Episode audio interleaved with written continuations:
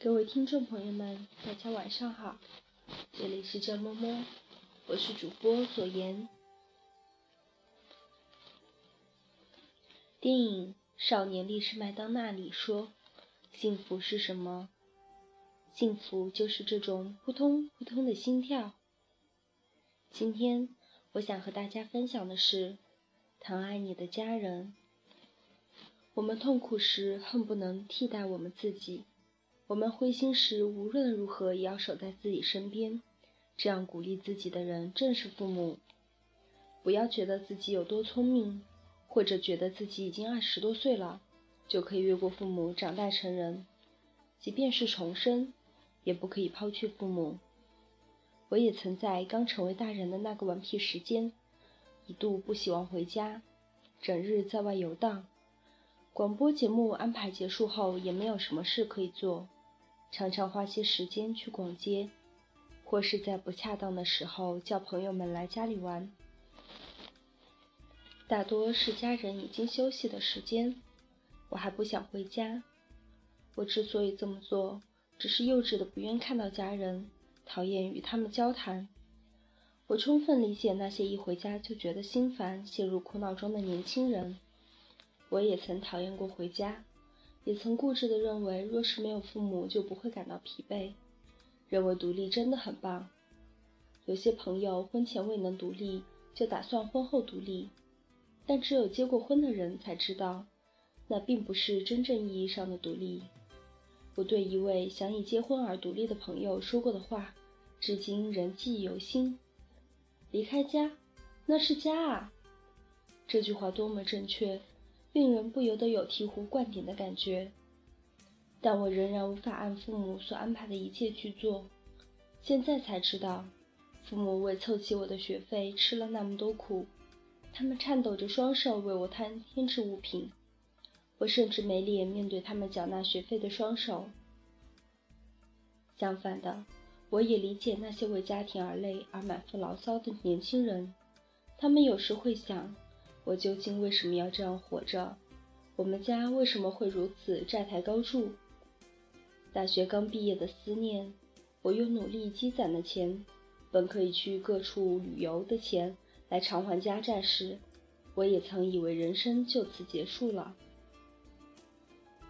啊，我这么努力赚钱，到底是为了什么？别人都开着车，享受着父母给予的恩赐，而我却要马不停蹄地奔走。即使是周末也不能休息。为什么我一部车都没有？我的钱都去哪儿了？我常会这样想。因此，我常常无视父母的辛苦钱，以为自己赚了点钱就了不起了。而现在，我却在感谢上苍，是因为父母仍健康的生活，因为他们就这样在我身边，喜欢也罢，讨厌也罢，稍事休息也好。甚至只是在一起吃饭，我真的非常感谢。应该抛却那种只有自己最了不起的想法。如果你仍有那种想法，只要没有父母，一切都会好起来。会觉得父母是负担，请先试着理解父母吧。抛弃熟悉自己一切的父母，独自在世上活着，只是想想就觉得非常可怕了。二十多岁，正是应该熟悉如何尊重父母、如何感谢父母的时候。不要认为他们对自己一无所知、呆头呆脑。总有一天，你会明白我们说的话了。是电影再次让我理解了父母之爱。在现实中，会觉得自己的父母居然如此不可理喻，会心生厌烦。而电影。真的会使你的家族变得熠熠生辉起来。日本电影《步履不停》讲述的是生活在某一代的一个家族中发生的故事，生动的反映，生动的反映了巴不得时时刻刻替代我们过活的父母之心。在倔强的父亲庇佑长大下的儿子，与父亲尴尬的约好一起去看一场棒球比赛，但直至电影结束也未能实现这个愿望。这虽是儿子小小的愿望，怎么会在父世父亲去世之前，还只是那样一个想法，而未能真正的实现呢？电影提示我们要抓紧时间对父母好，不要给自己后悔的机会。现在，当我因家人而心情郁闷时候，我还是会经常去看看这部电影。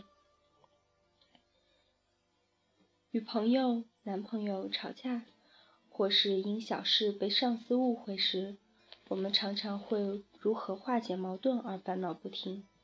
一旦要了向自生养自己的父母道歉时，却连撒娇都会觉得难为情，这是多么不正常的一件现象啊！若要发现自我、理解自我、维系自我地位，最先要做的事情当然是和父母搞好关系。父母永远是最重要的，有时间就真心真意的与他们沟沟聊聊天，沟通一下。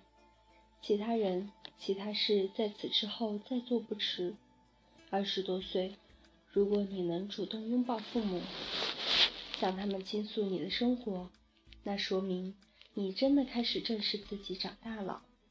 也许还会争吵或伤心，但不要过于担心，这反而证明你们是相亲相爱的一家人。父母拥有怀抱着珍贵梦想的年轻岁月，也许正是因为子女，他们才不得不放弃梦想。试着理解为我们牺牲一切的父母吧，哪怕是一顿晚餐，一通紧紧问候的电话，一些小小的沟通，总有一天你会发现你所做的一切都得到了巨大的回报。为了父母，为了自己，请试着去做，试着去表达你们的谢意吧，爸爸妈妈，谢谢你们。好了，今天的节目就到这里。再见。